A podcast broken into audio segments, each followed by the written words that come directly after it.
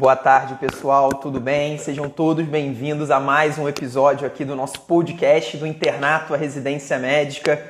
Hoje a gente vai falar sobre um tema especial. Hoje, na verdade, é uma edição especial do podcast do Internato à Residência Médica. Vocês vão ver que dessa vez não vai participar o Barreto, não vai participar o Gustavo, porque a gente sabe que no meio do caminho entre o internato e a residência médica para algumas pessoas existe a prova da revalidação. É exatamente sobre isso que a gente vai falar hoje. Eu vou acabar de autorizar aqui a entrada do Cauê, que vai ser a pessoa que vai entrar lista em revalidação da JJ Mentoria. Vocês sabem que nós nascemos é, no público da residência médica, né, fazendo preparatórios para a residência médica a partir da nossa experiência, da minha experiência, da experiência do Jorge, meu sócio, e hoje a gente está usando aqui o Cauê, que foi uma. que daqui a pouquinho ele vai contar melhor a história dele para vocês. Mas ele é uma pessoa que fez a revalidação, que revalidou o diploma brasileiro. Para quem é o pessoal da residência médica, basicamente são as pessoas que fazem é, a faculdade fora do Brasil e que depois querem trabalhar como médicos dentro do Brasil.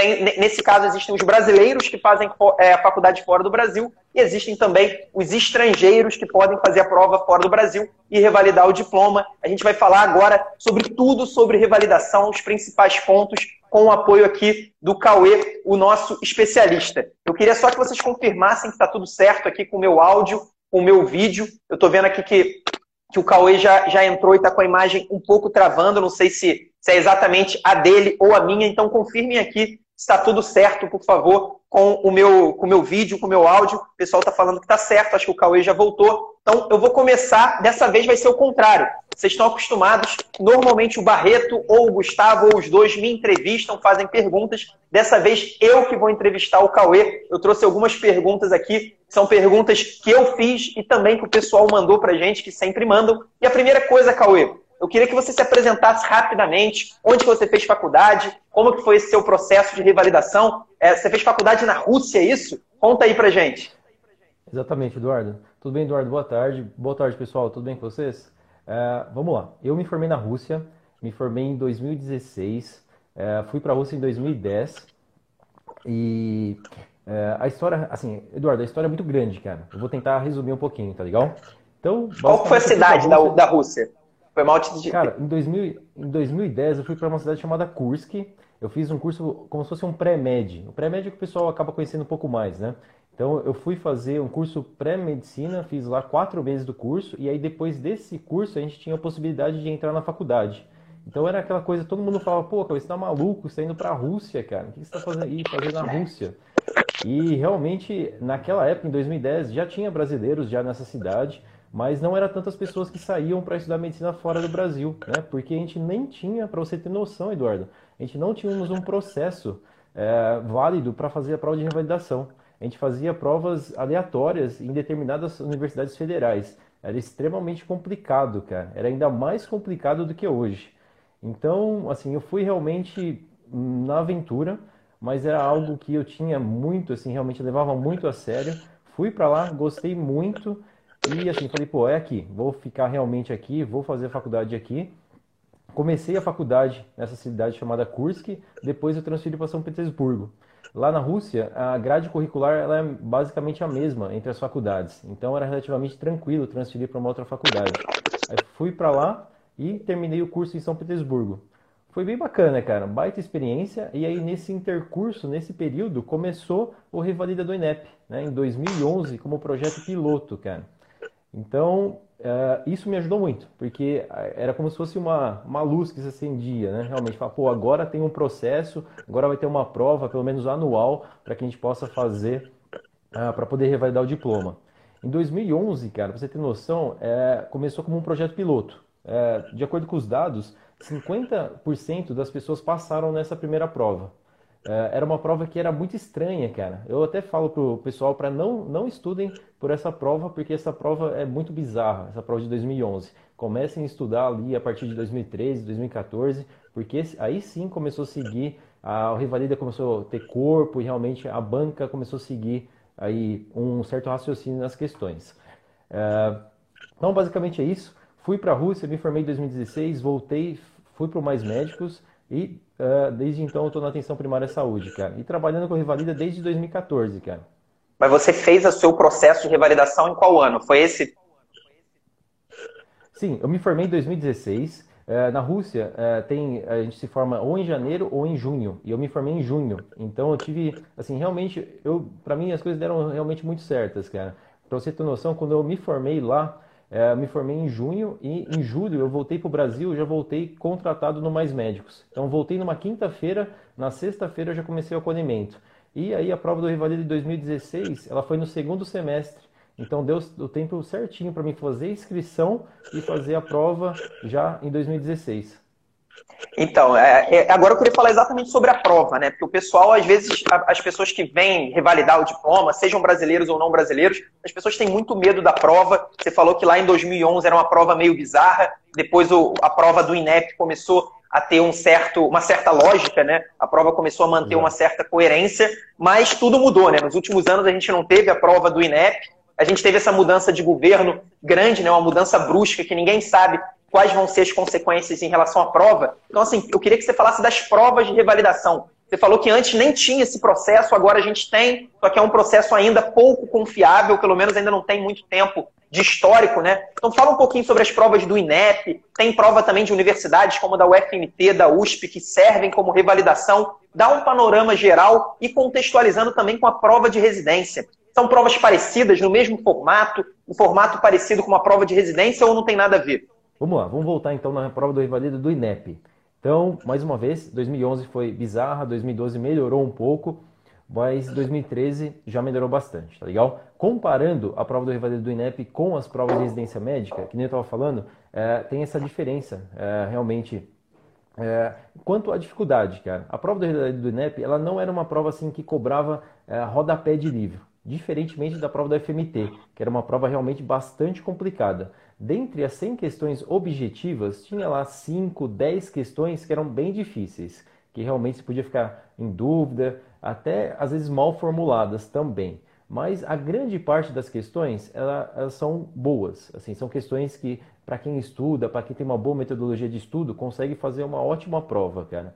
Então, assim, eu comecei a estudar lá em 2014, me preparei, fiz todas essas provas do Rivaledo do INEP e consegui ter sucesso porque realmente ela seguiu esse raciocínio da prova, a banca seguiu esse raciocínio. E, sinceramente, Eduardo, agora, para 2020, é difícil falar como que vai ser, cara, porque é, a prova, a última ocorreu em 2017, né? Então, Uh, vai ser um pouquinho complicado, mas de acordo com o tweet, assim, a gente tem algo que não é oficial, que é um tweet lá do ministro da Educação, que ele falou que a prova vai ser feita também agora em 2020, que o edital vai abrir em julho e a prova muito provavelmente vai ocorrer em outubro, uh, essa prova do EVAD do INEP, e que serão 100 questões objetivas e 5 questões discursivas. Então, teoricamente, pelo menos a estrutura da prova será a mesma, né? E vai ser feita em duas fases também. No segundo momento é a prova, é, a prova prática. Então, a estrutura a gente pode falar que vai se, se manteve. Né? Então, quanto à banca, a gente não sabe se vai mudar. Tem bastante discussão, às vezes o pessoal fala, ah, vai mudar, vai para a VUNESP, vai fazer, vai ter algumas diferenças, mas assim, eu acho que o cerne da prova, aquela coisa do revalido do INEP, são questões grandes, com enunciados grandes, cobrando casos clínicos, com bastante imagens, bastante exames laboratoriais. Sinceramente, eu acho que isso não muda, cara. Eu acho que eles vão manter essa, essa base de questões. O que, que pode mudar, Eduardo, que eu acho? Eu acho que o que pode mudar, o que vem mudando aí nos últimos anos é a porcentagem é, para você passar para uma segunda fase. Isso eles estão deixando mais difícil. Então, anteriormente, o aluno, se acertasse 50%, ele passava para a segunda fase. Aí aumentou, foi para 60%. Pode ser que eles coloquem aí 70%, 75%. E isso vai dificultar o aluno passar na prova, né? o médico vai poder revalidar aqui no Brasil. Então, eu acho que se eles forem dificultar, eles vão dificultar na porcentagem. Eles vão aumentar aí essa porcentagem de acertos para poder passar para a segunda fase. Então, relação... Cauê, pelo que você falou Não. até sobre as características da prova e do jeito que ela é feita, é, me parece ser bem parecido com o formato de uma prova de residência. Só que cada banca tem a sua característica, assim como a gente tem na residência médica. Se você for pegar a prova da USP de São Paulo e comparar com a prova do PSU de Minas Gerais ou comparar com a prova da SES de Pernambuco, são provas bem diferentes, que têm um formato parecido, são 20 questões de clínica médica, 20 de cirurgia, 20 de GO, 20 de pediatria e 20 de epidêmio, mas o formato, o jeito que, que, que essas matérias são cobradas, eles são jeitos diferentes. Então, a gente poderia traçar esse paralelo, por exemplo, ao comparar a prova do INEP com a UFMT, elas têm um formato relativamente parecido, elas cobram medicina, né? Todas são provas de medicina, Exato. mas cada banca tem o seu jeito de cobrar, a sua peculiaridade. Inclusive, pelo que você falou da prova do INEP, eu me lembrei, eu não sei se você chegou a fazer, com certeza deve ter gente aqui assistindo a gente que fez a prova do ENAD. A prova do ENAD é uma prova feita também pelo, pelo INEP, se eu não me engano, é do Ministério da Educação, e é uma prova de medicina com grandes enunciados, com um jeito mesmo do, do INEP de fazer prova. Então seria um tipo de prova assim. Basicamente é isso, é cobra a medicina de uma maneira do mesmo jeito da prova de residência, só que cada banca tem o seu jeito de fazer questões. E eu diria que grande o grande ponto de interrogação para 2020 é se de fato a prova do INEP vai ter o mesmo padrão de 2017 para trás, né? Porque, querendo ou não, é um hiato de três anos, a gente não sabe as pessoas que vão fazer a prova, a gente não sabe se, se o governo vai ter, vai querer trazer novidades na prova. Então, assim, é, existe agora um, um ponto de interrogação em relação ao INEP, que possivelmente vai ser em outubro, até isso também é um ponto de interrogação. É verdade, Eduardo. Realmente não é algo oficial, né? Um tweet, eu até comentei essa semana, falei, poxa, vamos comentar, porque realmente é, é uma coisa que gerou muito burburinho, o pessoal começou a comentar. Acho que é legal a gente comentar, tá falando sobre isso, mas é um tweet, né? Enquanto não saiu o edital de verdade, a gente fica realmente um pouco com o pé atrás. Mas já é uma esperança, é algo que o pessoal estava precisando para ganhar um gás aí, para poder realmente começar a estudar, para quem estava desanimado ou para quem já estava estudando, ganhar mais gás aí para se preparar realmente nesses cinco meses que a gente imagina aí que nós temos até, que o pessoal tem até a prova. É, Agora, Cauê, uma de... coisa que. Hum. Desculpa te interromper, é só uma pergunta que, que eu acho que é importante, okay. tem a ver com esse contexto. É, eu, o que a gente costuma ver na imprensa, né, até as pessoas de uma maneira geral, elas sempre, de vez em quando, sai uma matéria, né? Saía quando a gente tinha o INEP, de taxas de aprovação, né? Taxas de aprovação muito baixas no exame do Revalida. Eu estava lendo uma matéria, se eu não me engano, do Globo.com, falando que de 2011 a 2017 a gente teve uma taxa média por volta de 20% de aprovação. Então, assim, teoricamente, 80% das pessoas que tentam, elas não conseguem a revalidação. Você tem algum palpite, alguma ideia sobre o motivo disso? Por que, que é tão difícil assim conseguir a revalidação, pelo menos se a gente olhar para a média das pessoas? Então, Eduardo, se a gente for pegar a estatística, lá em 2011, 50% de quem se inscreveu na prova do Revalida do INEP passaram. Se a gente for pegar dos três últimos anos, 2015, 50%, 2016, 24%, e 2017, 5,27%, cara. Então, assim, 2017, muitas pessoas se inscreveram e pouquíssimas passaram. Se eu não me engano, foram aproximadamente 7 mil pessoas se inscreveram e 380 aproximadamente passou uh, nessa prova. Então, realmente, 5% é bem pouco, né, cara? Pensando nessa prova que vinha aí realmente aprovando no mínimo 20%. Você vê que realmente caiu e caiu muito. E pensando é... na preparação, como é que o pessoal se prepara? Porque aqui na JJ a gente sempre tem, a gente iniciou é, trazendo uma metodologia diferente, que na nossa visão a maioria das pessoas não tinha uma preparação de alta produtividade. As pessoas tinham muita dificuldade de estudar com constância, né? Aquela pessoa que consegue colocar no hábito, colocar no ritual da vida dela o estudo, que é uma coisa fundamental para você conseguir ter um bom desempenho em qualquer, em qualquer concurso. E mais importante ainda, esse estudo que as pessoas faziam eram estudos com metodologias bem duvidosas, metodologias que, que hoje a, as evidências científicas já mostram que, que não são a melhor maneira da gente aprender. Como que o pessoal costuma estudar com revalida? O que, que você enxerga como erros mais importantes? Então, Eduardo, eu, eu venho tendo contato com o pessoal desde 2014, cara. Eu, assim, durante a faculdade, no quarto ano, eu falei, eu decidi, falei, vou realmente voltar para o Brasil. A partir desse momento, eu comecei a estudar. Em 2014, para você ter noção, não tinha nada sobre Revalida no, uh, no YouTube, no Facebook, praticamente não tinha nada. Era realmente um campo aberto. Aí, a partir de 2014, eu realmente eu senti isso, consegui ver uh, essa evolução do número de conteúdos, novos cursos sendo criados para revalidação médica.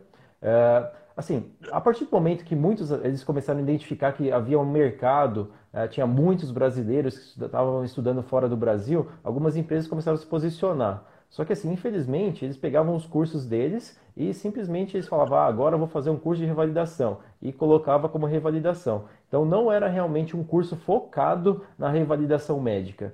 E assim, infelizmente até hoje, eu sinceramente eu não vejo nenhum curso que realmente seja extremamente focado na revalidação médica, que esteja uh, o pessoal por trás realmente só focado na revalidação médica, cara. Entendi. O pessoal então costuma estudar. É, é, existe alguma forma de estudo? Você falou que não existe um curso focado é, na, na, revalidação médica, mas o que, que você consideraria um foco em revalidação médica? Por exemplo, a gente tem a prova do, do INEP agora, né? Provavelmente vai ser em outubro. Se não tiver, em algum momento, a prova do INEP vai acontecer. E a gente tem esse grande ponto de interrogação, né? Como vai ser a prova do INEP? Será que vale a pena você focar só naquele conteúdo que antes era a prova do INEP ou a gente tem que se preparar para qualquer coisa? Como, como que seria uma estratégia agora se uma pessoa está começando a estudar, pensando na prova de outubro, que provavelmente vai ter, o que, que você indicaria para essa pessoa para ela ter uma preparação que, ao mesmo tempo que tenha esse foco na revalidação, não seja uma preparação arriscada, né? A pessoa que é, arrisca tudo achando que a prova vai manter o mesmo padrão, chega na hora, ela pode mudar completamente. Vamos lá, Eduardo. Assim, eu só gostaria de deixar claro que eu não quero degredir, degredir a imagem de nenhuma empresa, tá legal? Assim, é, tem empresas que realmente estão se posicionando, eu não fiz parte de nenhum desses cursos, então eu não sei o quanto realmente estão focando no Revalida, mas pelo menos na época que eu estudei, lá de 2014 até 2016, tem amigos que estudam até hoje que eu vejo isso, tá legal? Pode ser até que alguma empresa esteja fazendo isso muito bem. É, então, Eduardo, eu acho, cara, que, assim, o o Revalida ele, ele vem mudando muito, né? Então é, a gente tem bastante dúvidas. Eu, assim, para as provas de residência médica tem alguns temas que são extremamente importantes. Eu costumo dizer que no Revalida também, se a gente pegar essas três provas uh, USP, UFMT e Revalida, dá para a gente tentar fazer uma intersecção de temas e ver que alguns temas sempre caem nas provas. Assim como nas provas de residência médica, nas provas do Revalida, de revalidação, também tem alguns temas são chaves, cara. Por exemplo, pré-natal. Pré-natal é um tema que cai todos os anos. Em algum momento, ou na prova objetiva, ou na discursiva, ou mesmo na prova prática, vai cair algo sobre pré-natal. Imunização. Imunização é outro tema que cai muito. Sabe que é uma tendência, Eduardo, que eu estou vendo assim nas provas de revalidação? Eu acredito que nas provas de residência também, você pode falar até melhor do que eu, mas assim, a multidisciplinaridade o fato de ter uma questão, por exemplo, de pré-natal, abordando uh, de repente um segundo tema, uma toxoplasmose, aí abordando também. Vamos, pensar numa outra doença, vamos pensar em sífilis, por exemplo. Ah, um pré-natal, que a paciente teve sífilis, abordando também a parte do tratamento. Então, assim, a, a, as, as questões, as questões boas, a gente está vendo que cada vez mais está puxando isso, a multidisciplinaridade. Você pega uma questão e você aborda dois, três temas nessa mesma questão. É, isso é interessante, Cauê. Isso acontece muito na residência médica. O pessoal tem uma ideia de que, teoricamente, a prova são 100 questões, né? A maioria das provas de residência tem 100 questões, e são 20 questões para cada grande área. 20 para clínica médica, 20 para pediatria, 20 para GO e assim por diante. E aí a pessoa pensa o seguinte, cara, clínica médica é um assunto muito maior do que pediatria se eles valem a mesma coisa na prova, não seria mais inteligente eu estudar pediatria, deixar a clínica médica de lado? O grande problema, eu costumo dizer que não é uma coisa inteligente deixar a clínica médica de lado, exatamente pelo que você falou. Às vezes cai uma questão de tuberculose. Tuberculose, teoricamente, é um tema de clínica médica. Mas por que não pode cair tuberculose em epidemiologia? Por que, que não pode cair tuberculose?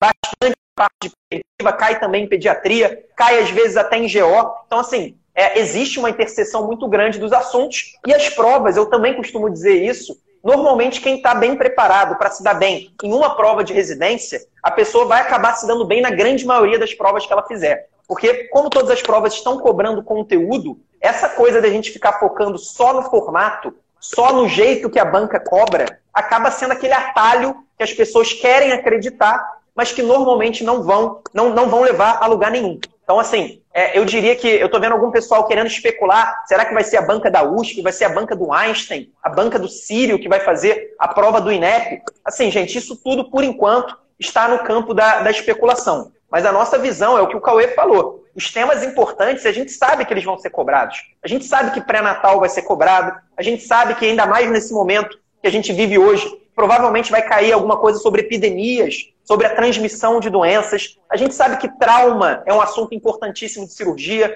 A gente sabe é, os assuntos importantes. Então, assim, eu acho que às vezes a gente gasta muito tempo pensando em como vai ser a prova, quais vão ser os tipos de pegadinha que vão cair, como que a banca vai fazer. Só que, na verdade, a gente deveria estar estudando e revisando os assuntos mais importantes. Não sei se você concorda com isso.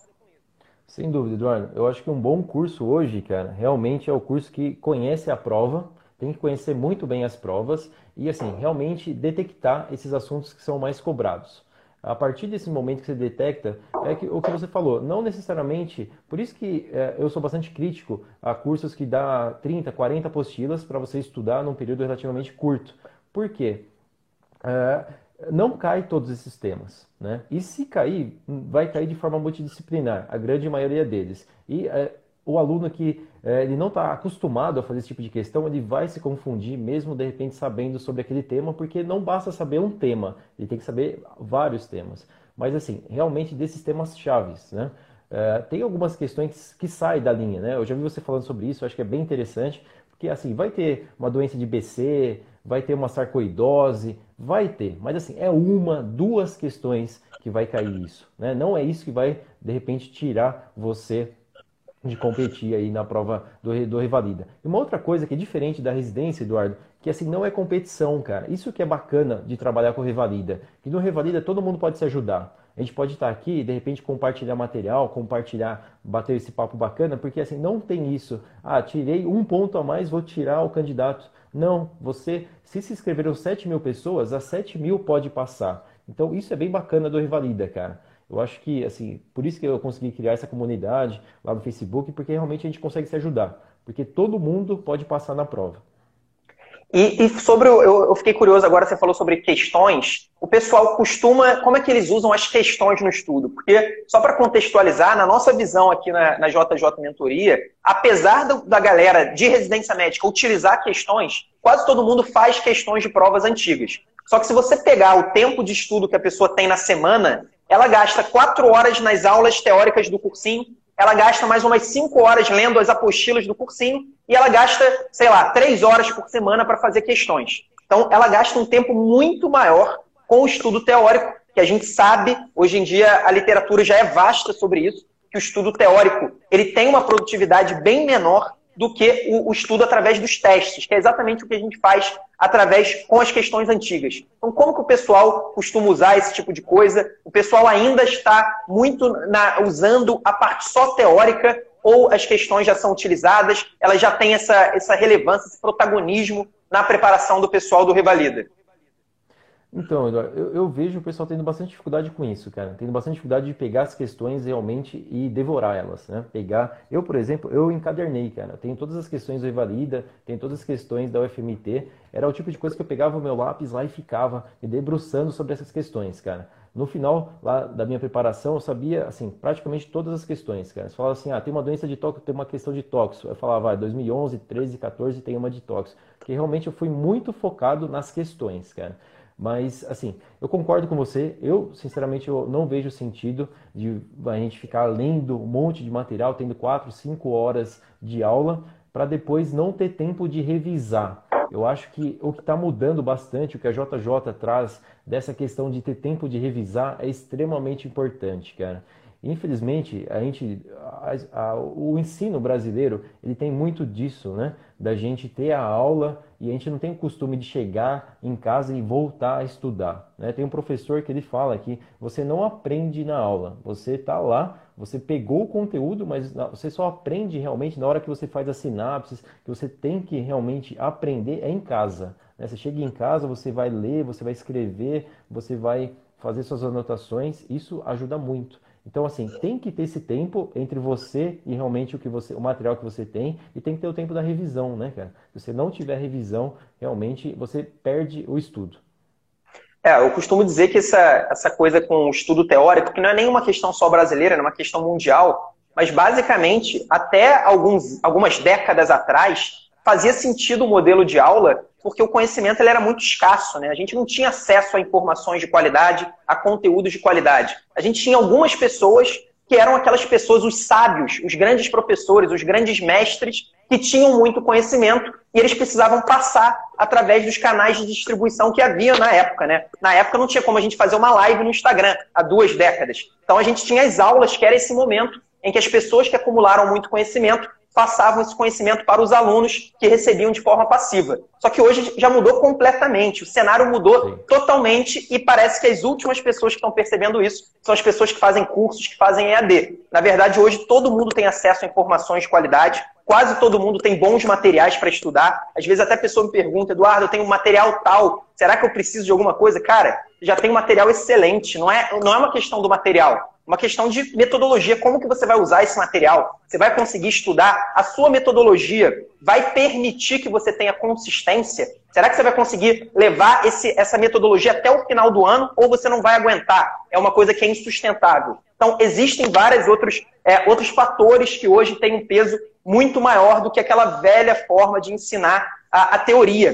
E aí, o interessante sobre as questões, eu, tava, eu, via, eu perdi aqui a mensagem de quem foi, o Instagram é bem ruim com chat, mas uma pessoa aqui, se eu não me engano, era Cristiana ou Cristiane, falou: o problema é fazer questões sem base, se você não conhece aquele conteúdo. Na grande maioria das vezes, fazer questões, mesmo que você ache que não tenha base naquele conteúdo, vai ser muito importante para você. Mesmo que você erre a maioria das questões. Esse é o grande ponto. Quando a gente faz questões, o objetivo não é acertar. O nosso objetivo é acertar questões na hora da prova. Na hora que você estiver lá na prova do INEP fazendo, aí sem dúvida o seu objetivo vai ser acertar as questões. Na hora do treinamento, o seu objetivo é aprender aquele conteúdo, é aprender, inclusive, e na verdade, principalmente com seus erros. Essa que é a grande sacada. Eu sei que é desconfortável a gente errar. A gente fala isso muito com os nossos alunos na mentoria. É muito mais confortável a gente pegar uma apostila e ficar lendo aquela apostila por horas e horas, mesmo que não tenha rendimento, mesmo que daqui a duas semanas você já vai ter esquecido quase tudo,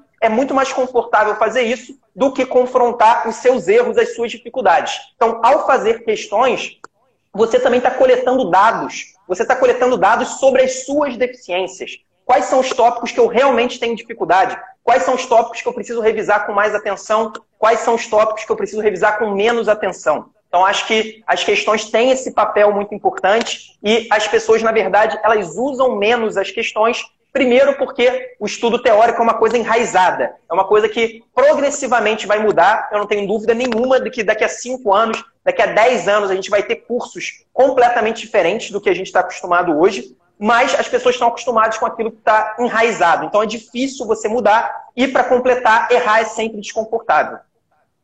É verdade, Eduardo, sem dúvida. Realmente é, é complicado. E o, o, que eu vejo que o pessoal tem bastante dificuldade também, cara, é assim, como uh, os editais eles são um pouco demorados, não tem a prova de forma regular, uh, eu, eu não, não tive esse problema. Porque em 2015 teve a prova, 2014 teve, 2016 na minha cabeça ia ter a prova. Então realmente eu pegava as questões, devorava, ia lá, ficava anotando, ficava indo atrás dos temas, porque eu imaginava, na minha cabeça estava muito claro que em 2016 ia ter a prova. Então, realmente, isso me ajudou a ir lá e começar a fazer as questões. Mas, assim, é, eu acho que para o pessoal agora, por exemplo, que tem toda essa dificuldade em relação aos editais, acaba tendo um pouco mais, é um pouco mais difícil de pegar as questões e devorá-las. Né? Então, assim, é, falta um pouquinho também da inteligência artificial. Né? A gente não tem isso é, livre, né? Não tem um site que você entra lá e você tem acesso às questões que você vai fazendo e você vai é, classificando o que, que você errou, o que, que você consegue é, melhorar de acordo com o que você errou, entendeu? Então, os alunos têm dificuldade com isso também, porque às vezes eu falo, pô, vamos lá, façam uma, um monte de questões diariamente, só que a pessoa se perde, ela não consegue gerar dados com isso, entendeu? Então, eu Faz acho no modo automático, né? Exato, exato. Você faz, você errou, puxa, errei uma questão de Hanseníase, mas errei também uma de TB, mas errei uma de pré-natal, você acaba deixando de lado, entendeu? Então acho que a inteligência artificial, isso sim ajuda o pessoal, cara. Eles fazem questão e conseguem identificar, gera dados para que eles possam realmente melhorar os estudos deles. Isso é muito bacana, cara.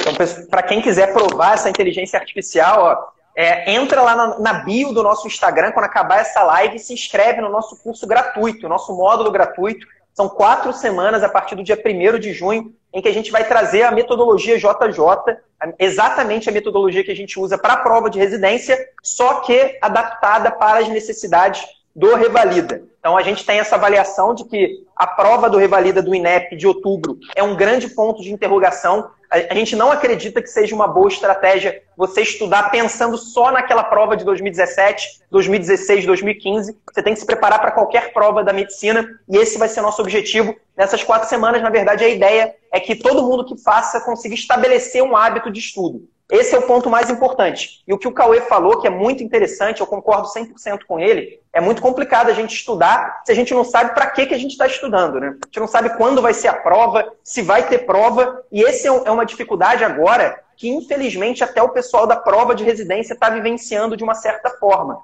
Porque com essa questão da pandemia, existe também um ponto de interrogação. Será que as provas de residência médica vão acontecer nas datas que costumam acontecer? Será que elas vão ser adiadas? Já tem gente falando em cancelamento. Então, tá esse papo rolando e o que eu falo para os nossos alunos é exatamente isso. Por enquanto, ninguém tem informações. Claro que a chance de ser cancelada a prova de residência, assim como a prova da revalidação, é uma chance agora pequena. Ninguém quer cancelar a prova de residência, porque ninguém quer que não tenha especialistas se formando. Mas, assim, o mais importante agora é o foco no estudo.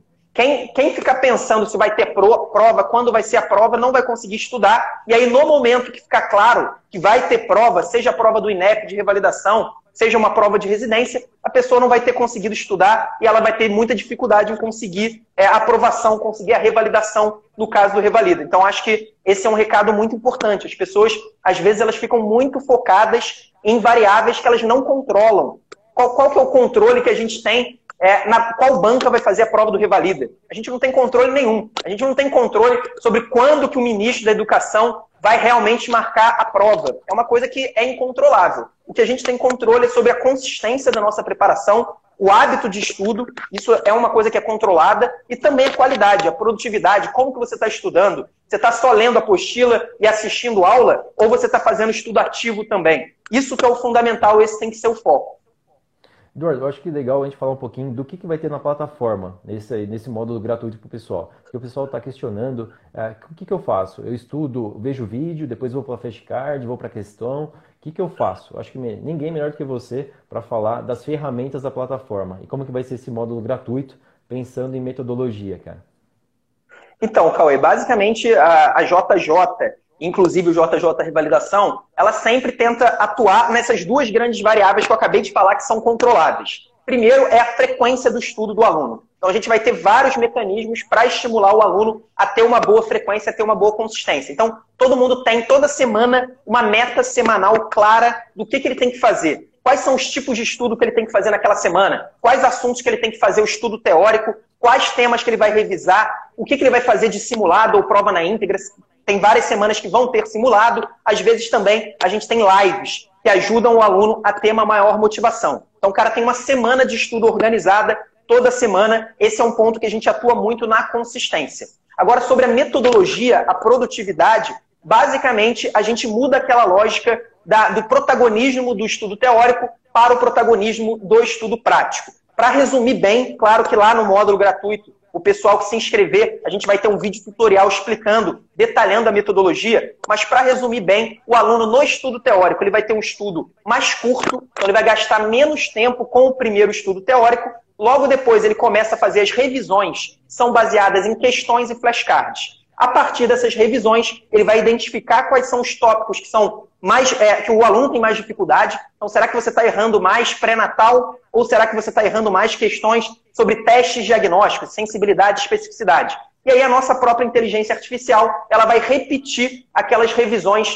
que forem realmente mais necessárias. O que, que o aluno está errando mais e o que tem uma maior incidência nas provas de revalidação. Então, basicamente, a gente vai usar aquela inteligência artificial para tornar o estudo e a revisão mais produtivos e o tempo todo focando nas questões e nos flashcards. São as questões e flashcards que vão realmente identificar os tópicos e assuntos prioritários para cada aluno.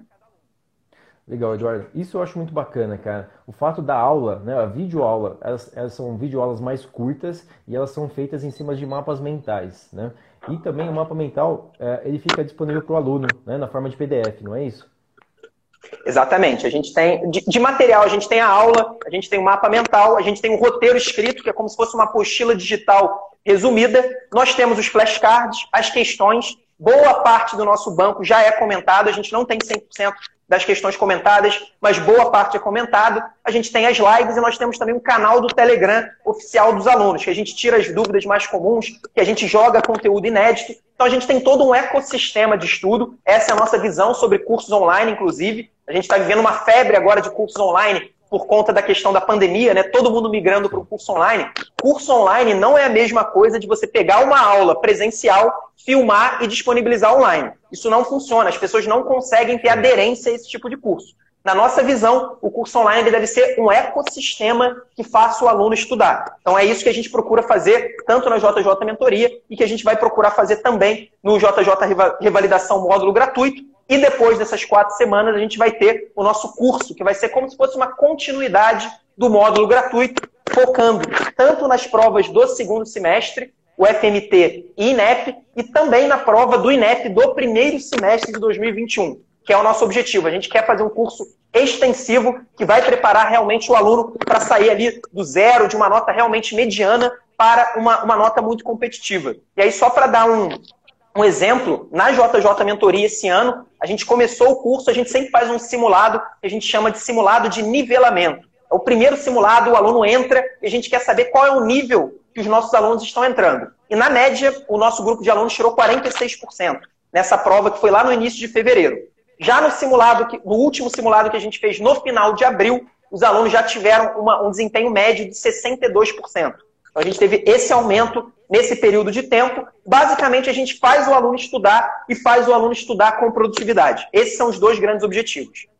Sim. Essa metodologia ativa realmente é muito bacana, cara. Eu acredito muito nisso. Eu, pessoalmente, lá em 2014, quando eu comecei a fazer as questões, eu tinha dificuldade em estudar para faculdade e estudar para revalidação. Aí o que, que eu fiz? Eu falei, ah, vou começar, a vou começar a pegar essas questões e começar a comentá-las. Então, a partir do momento que eu tinha que comentar essas questões, eu tinha que estudá-las bem, né? Então, assim, se for ver os vídeos no YouTube de 2014, eles são extremamente, assim, arcaicos, cara, são extremamente simples. Eu simplesmente pegava, gravava a minha tela e fazia o comentário. Mas isso me ajudou muito, cara. O fato de estudar de forma ativa, de pegar a questão, realmente pegar os detalhes ali e passar isso, tentar não só ensinar, mas de repente, na verdade ajudava mais a me ajudava mais no nos meus estudos do que alguém do outro lado, porque realmente estudava de forma ativa. Eu não simplesmente pegava, lia e depois relia. Eu vejo que muitos amigos meus, Eduardo, têm, essa, têm a dificuldade de fazerem até bons cursos, de ter um bom conteúdo, assim, pensando na medicina. Tem um bom conteúdo de pré-natal, bom conteúdo, de repente, de, de trauma torácico, de abdômen agudo. Eles têm um conteúdo muito bom, tem muita coisa.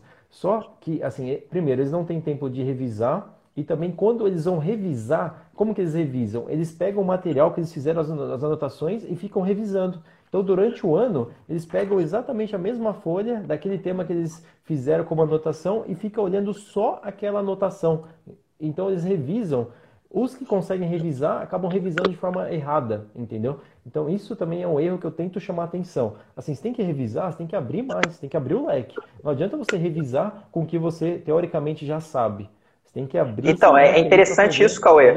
Desculpa, desculpa até te interromper, porque é exatamente ah, sobre isso a gente estava a gente estava preparando, porque a gente vai fazer uma live que vai trazer evidências científicas, né? O tempo todo a gente fala aqui, ah, o estudo teórico não é tão bom quanto os testes, mas a galera fala, cara, cadê a evidência científica? Então, a gente vai fazer uma live trazendo evidências científicas. E eu ontem estava dando uma olhada na parte de aprendizado. O site da New England, da, da, revista né, New England, a principal de medicina do mundo, se não for a principal, uma das principais, ele tem um setor que é de aprendizado, que é exatamente sobre conhecimento e aprendizado. E ele traz um, um, um artigo, na verdade é um, é um artigo de blog do site da New England, mas esse artigo de blog ele joga para várias evidências científicas. E eles demonstram que a revisão através de testes trouxe um resultado numa grande pesquisa de 50% a mais do que a revisão através da releitura. Então, 50%, e essa medição foi feita através de uma prova. Então, as pessoas que fizeram a revisão através de questões, no caso, através de testes, elas tiveram um desempenho na prova 50% a mais das pessoas, do que as pessoas que fizeram uma revisão através de releitura. Imagina isso numa prova da revalidação. A diferença entre você tirar 50 e 75 na prova pode ser a diferença do seu diploma. Então, isso já existe esse tipo de evidência há bastante tempo, essa é verdade. Só que é, esse tipo de evidência ele não, ainda não chegou no mercado, ou pelo menos ainda não chegou no mercado com força. A gente está trazendo isso, existem outras é, iniciativas trazendo também coisas parecidas, mas isso é muito importante para a gente alertar as pessoas, porque as pessoas elas ficam nessa é, ficam presas nesse protocolo que elas acham que é o protocolo único que você pode fazer. Lê uma apostila, se você não lembra o assunto, relê a apostila. Se você não lembra o assunto de novo, relê de novo a apostila, porque você que tem que lembrar. Você não pode deixar de lembrar. Na verdade, não é assim que funciona o nosso aprendizado. Existe uma maneira ideal dos seres humanos é, estudarem, dos seres humanos aprenderem. Então, eu, eu costumo dar muito o exemplo do, do aprendizado de línguas. O aprendizado de idioma, para quem estuda aprendizado, é o principal aprendizado da espécie humana, né? Porque é o aprendizado que você decora, você memoriza um conjunto de sinais e símbolos e falas e palavras impressionante. E todo mundo é capaz de fazer isso. Agora, se eu te perguntar, Cauê, o que, que você acha que vai ser mais efetivo se eu quiser aprender russo? Eu ficar, sei lá, cinco anos num cursinho de, de russo aqui, do idioma, ou eu ir para a Rússia e aprender lá, fazendo um intercâmbio de um ano, de dois anos, focado e praticando a, o idioma todos os dias. Então, eu acho que, que é bem claro né, a, a resposta. Muito, muito. Sem dúvida, Eduardo. É... Realmente, esse estudo ativo, essa forma de você ter contato realmente com, com, pessoas que falam aquela língua, muda totalmente, cara. Realmente você consegue ganhar aí muito tempo, né?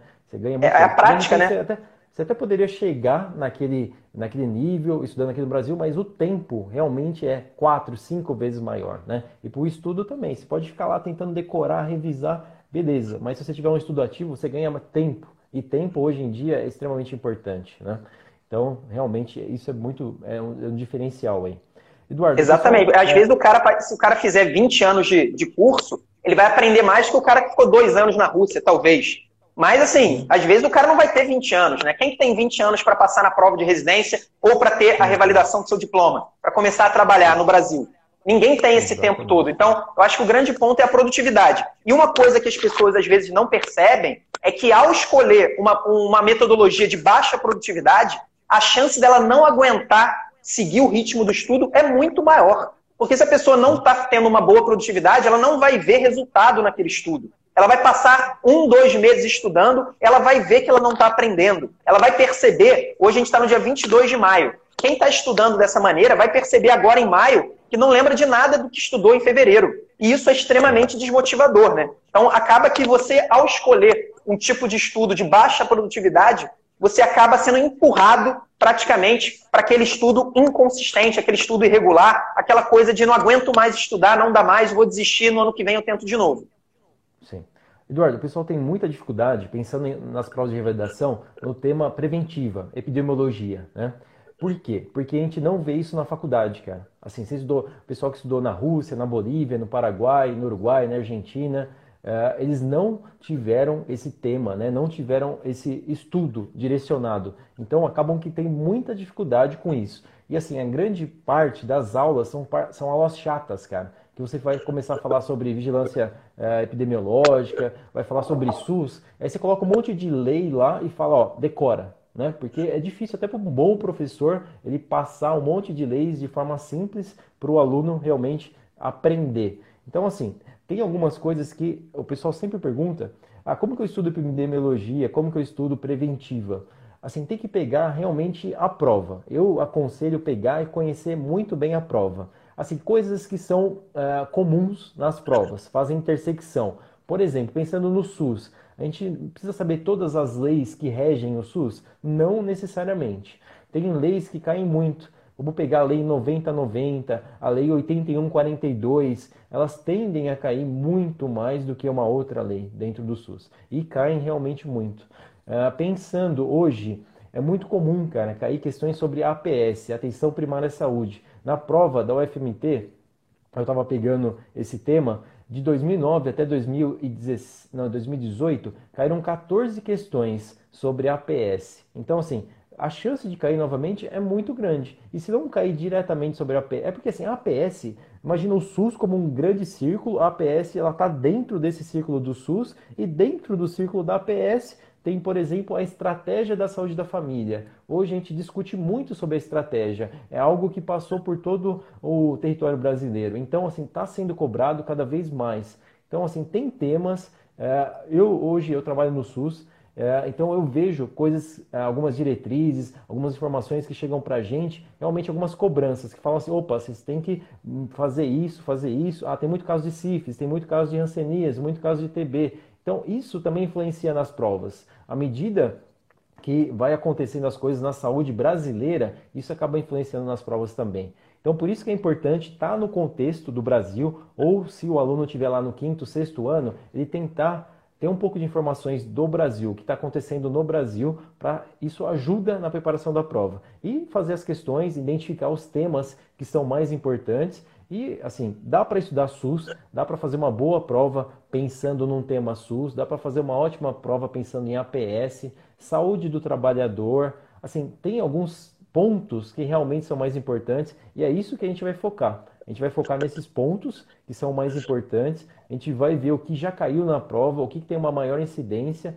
e as questões elas se repetem, cara. Por incrível que pareça, dentro mesmo da epidemiologia, da preventiva, as questões se repetem, né? Se você for ver lei que rege o SUS, cai lá 90, 90 e 81, 42, cara. Tem muitas questões sobre essas leis. Se os alunos estiverem bem preparados em relação a esses temas que caem muito, assim, é, mesmo, ah, não sei tudo sobre preventiva, você não sabe e nunca vai saber. Mesmo que você realmente faça uma pós, realmente é muita coisa que rege o SUS, tem muita coisa por trás. Mas assim, se a gente focar nas provas, nos temas, nas, nas partes específicas ali, ou o que pode vir a cair, dá para fazer uma ótima prova aí pensando em preventiva, cara.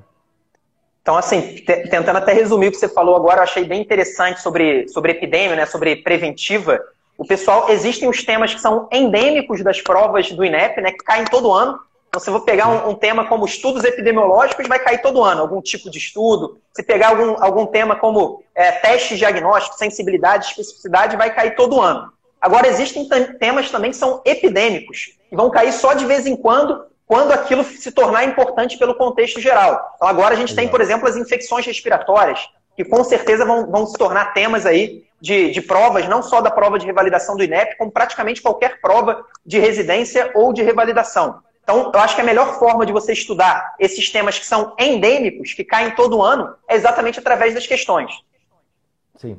É, preventiva mais do que, talvez ainda mais do que as outras, porque as outras, teoricamente, o pessoal teve uma boa base, estudou na faculdade. Ah, estudei sarcoidose? Provavelmente, no mínimo, em uma aula você estudou. Estudou doença de BC? Estudou. Em algum momento você viu isso. Mas preventiva não, preventiva você não viu, né? Pelo menos como que funciona no Brasil. Então, assim, trabalhar com as questões, trabalhar com os temas chaves para preventiva é realmente, sem dúvida nenhuma, mais eficaz, cara.